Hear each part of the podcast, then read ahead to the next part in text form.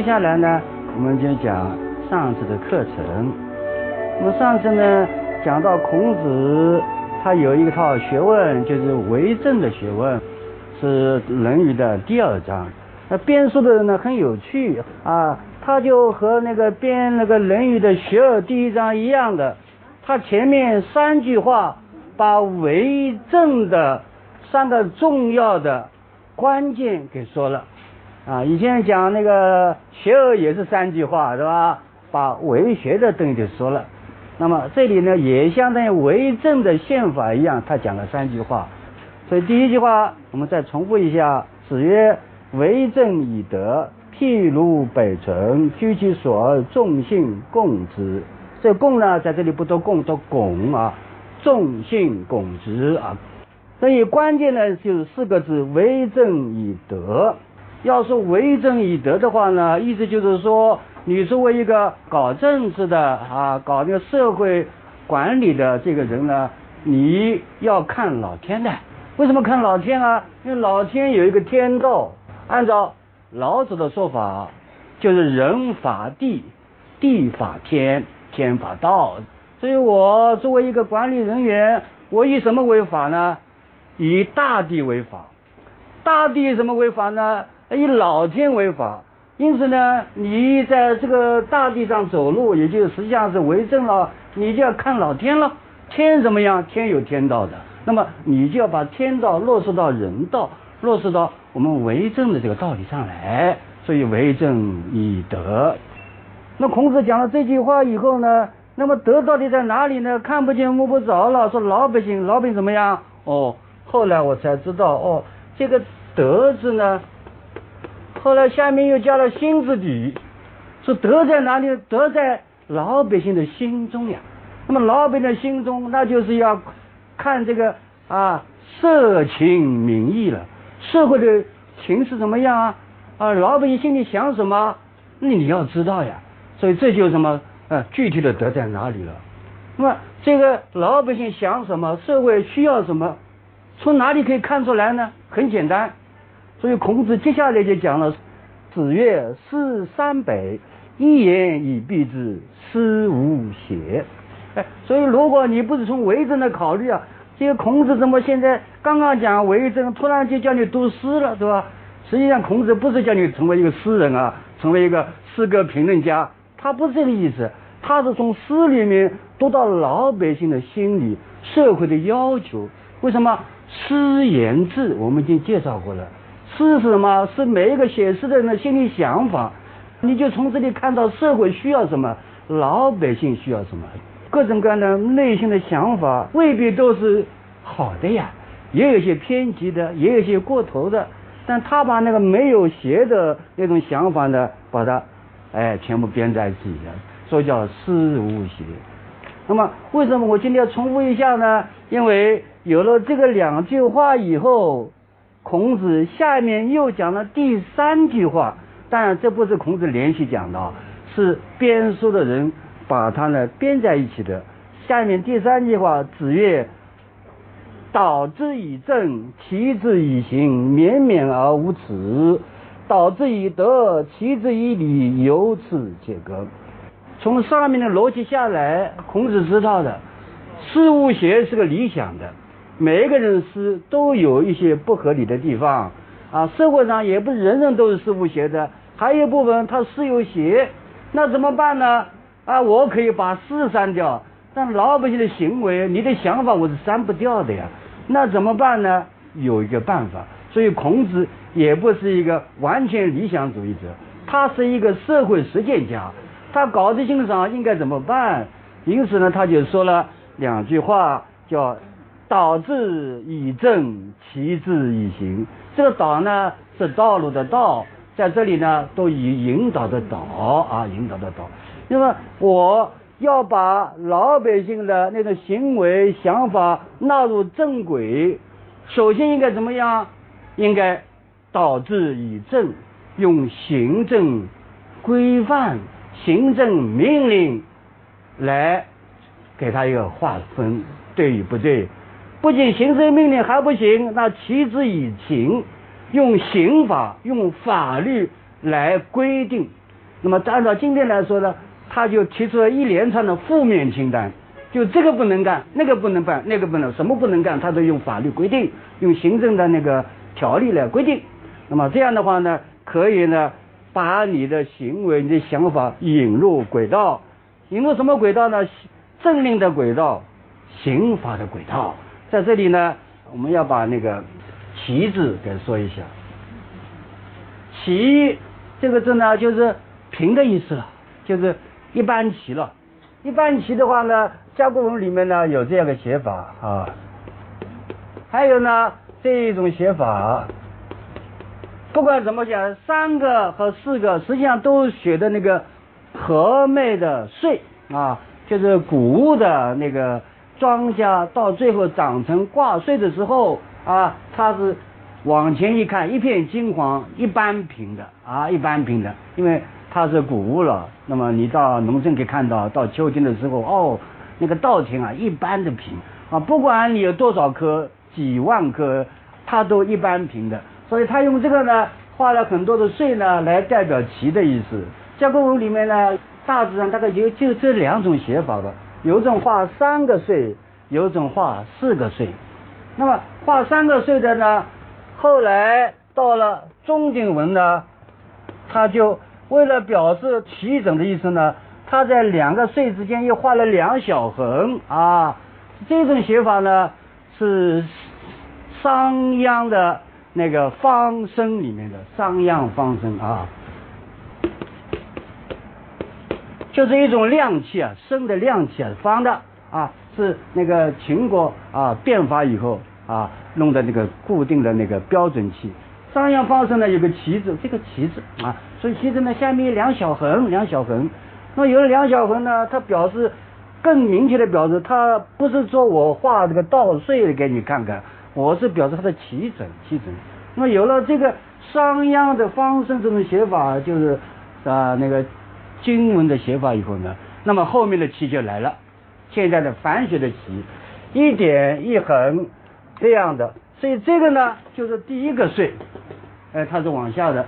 然后呢，这里呢，呃，又是一个税，啊，然后这里又是一个税，好，三个税，然后呢两横。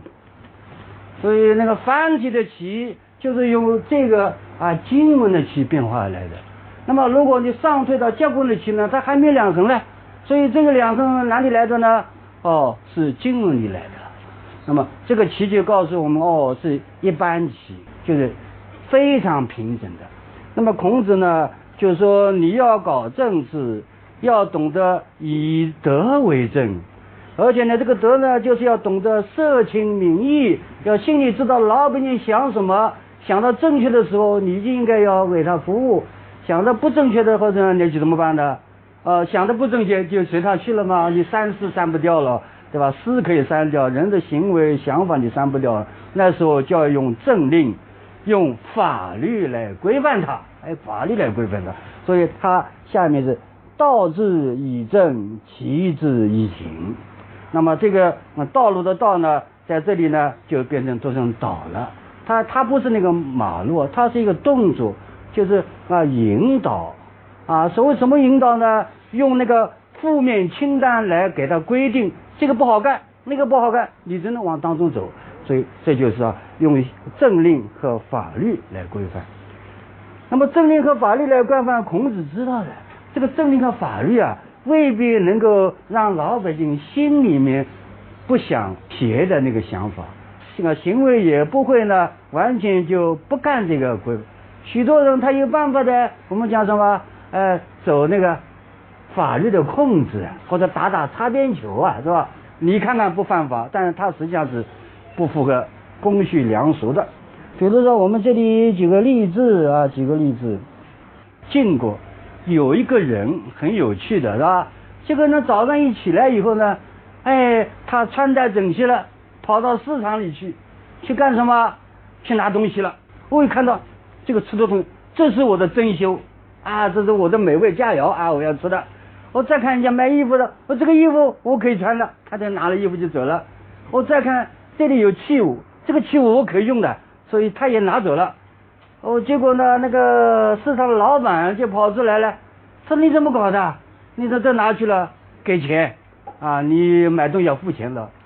哎，他说我没钱呀，你现在给我好了，说我将来我发了财以后啊，我有钱了我再来还你。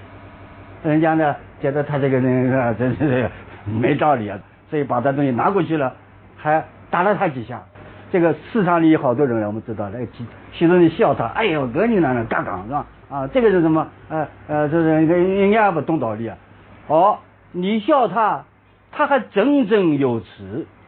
他说我现在是白天光天化日之下，我拿东西，我名正言顺的，我正大光明啊。那我正大光明有什么不好呢？那还有一些人偷偷摸摸拿，你还抓不到他，偷了以后拿去了呀？你有没有抓到他了？我比他们偷的人来说，我道德高尚了。他这样讲是吧？哎，他比偷的人是道德高尚。哎，我是拿，我没有偷，但人家偷的人你就不抓。那么这就告诉我孔子讲的：导之以政，齐之以刑，民免而无耻。这老百姓呢，他就躲避法律的那个那个惩罚啊啊，他他没有廉耻的呀，他不觉得哪个是好，哪个不好呀。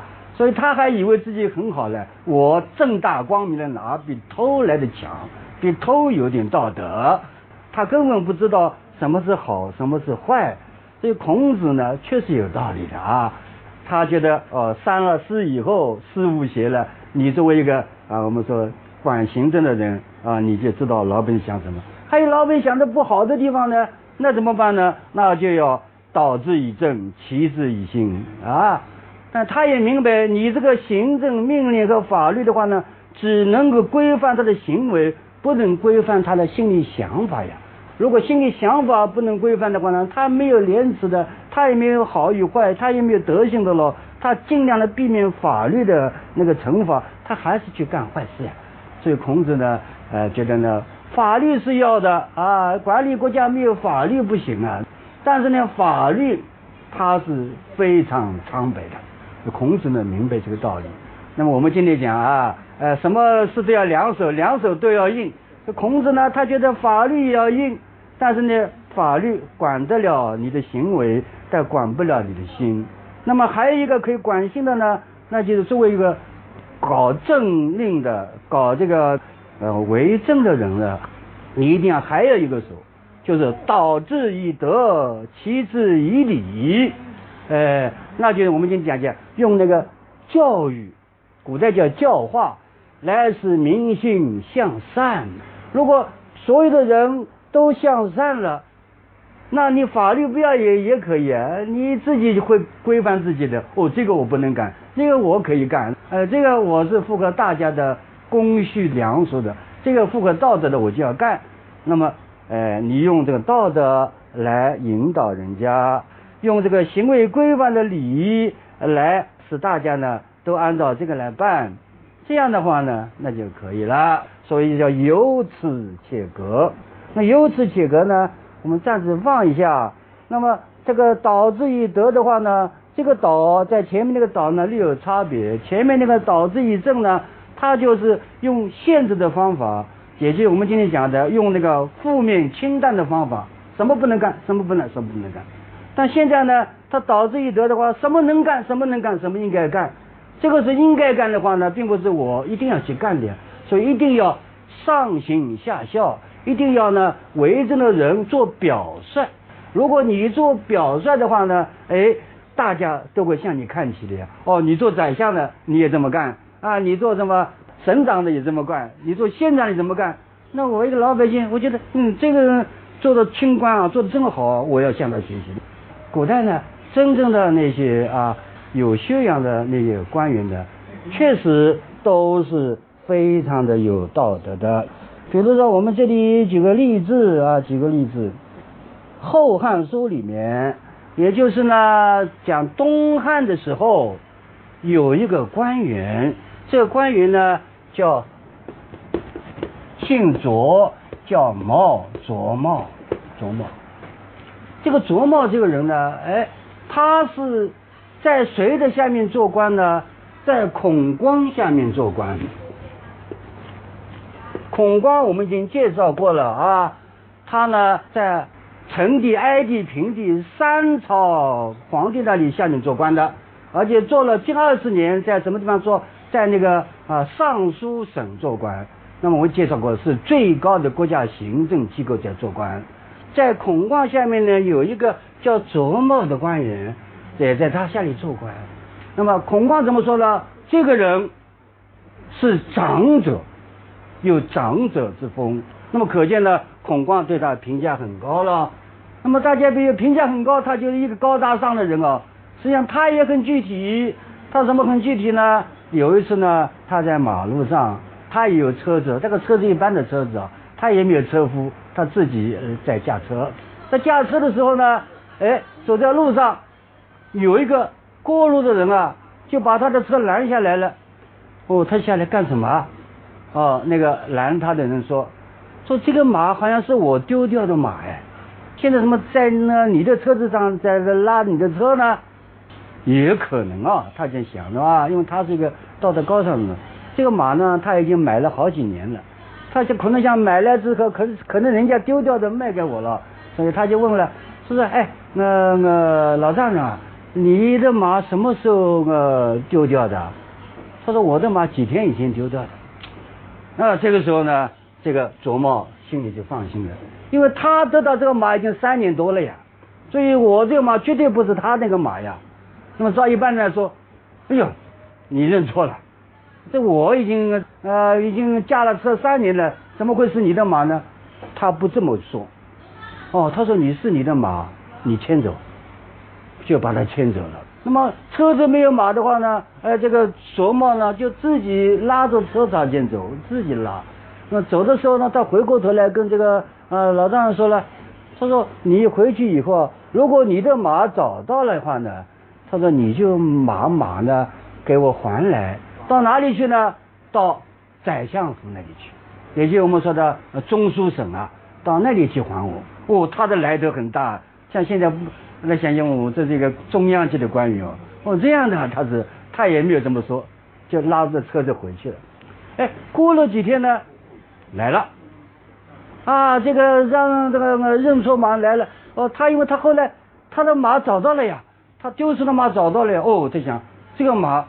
不是我的马呀，是那个这个官员琢磨的马呀，所以他又牵回去，敲这个宰相府的门。哎呦，他在干什么？我来还马。在以前你们一个官员啊，他也不知道谁啊，他说有一个马呢，我把他认错了，我拿来了，所以这个呢，呃，现在还来，不好意思啊，不好意思。那么这个事情呢，记录在《后汉书》里面，可见呢，作为一个国家的干部，不管你职位多高。你要有一种什么对老百姓导致以德、齐之以礼的这个行为规范？他这个行为规范比你说教啊，做个大报告呃来的教人家好得多了。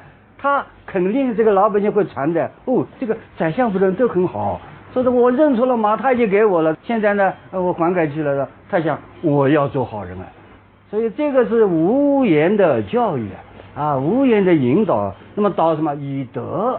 以德，他不是说用法律，不然我们现在讲起来，哦，这个马是你的，我的，走法律程序，哦，一打官司好几年，哦，这个房子是谁的？哦，是你的还是我的？打官司，这个呢，琢磨他不打官司，你的就拿去，那么你的拿去，你终于哦你会明白的，因为天下还是好人多了，他不会说我得了个马，说我有两匹马了，很开心了啊，就好像我得了个房子，再得了个房子很开心了，他就觉得这个。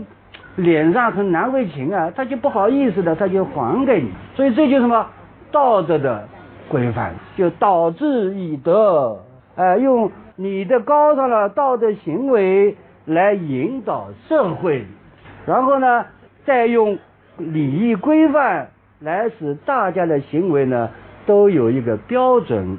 这样的话呢，由此切割，就人呢就会有一种廉耻心。所谓廉耻心的话呢，就觉得什么该干，什么不该干，有一个道德的衡量标准。如果你违反了道德，那就不好意思。所以这个词呢，也不是羞耻。我觉得孔子讲话呢，他是非常的实在的，他一点也不怎么说大话。他说由此且格，这格字呢，这里也要重要的讲一下，这格呢，今天是一个代指各位同胞啊，各位来宾这格，那么这已经是借过来了，因为各各位的话你画不出的呀。但这个字呢，原来是一个画了一个脚掌印啊，一个大的足，然后呢三个脚趾，这个朝下的啊，朝下和朝上呢，在加工时代是有差别的。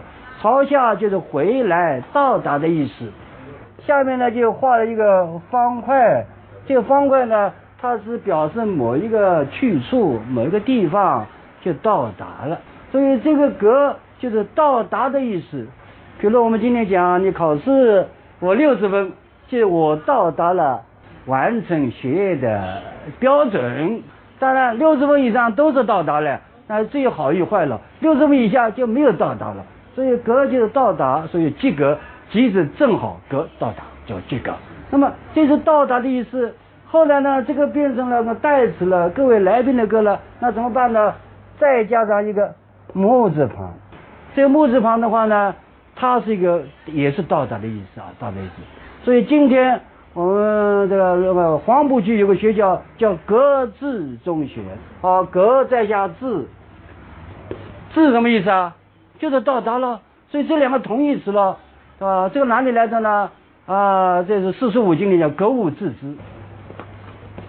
从字面理解很简单，你要达到那个智慧，达到那个知识的那个境界，那就是什么格物，你就要到达每一个事事物的内部，你到达这个事物内部，你就知道这个事物了。叫格物致知，就是通俗的讲法，格物致知。所以格和致是一致的，是个同义词。那么今天呢，孔子讲导致以德，妻之以礼，由此切格。就是人呢，就有羞耻心，有道德心，于是乎呢，他的行为呢，就有了规范，上了轨道，就达到了一定的标准的。那么，如果每一个人都达到一定的标准，那个社会就合格了呀，就没问题了呀。所以从这里看出，哦，孔子这个三句话是为政的，非常简洁又非常重要的，缺一不可，互相联系的。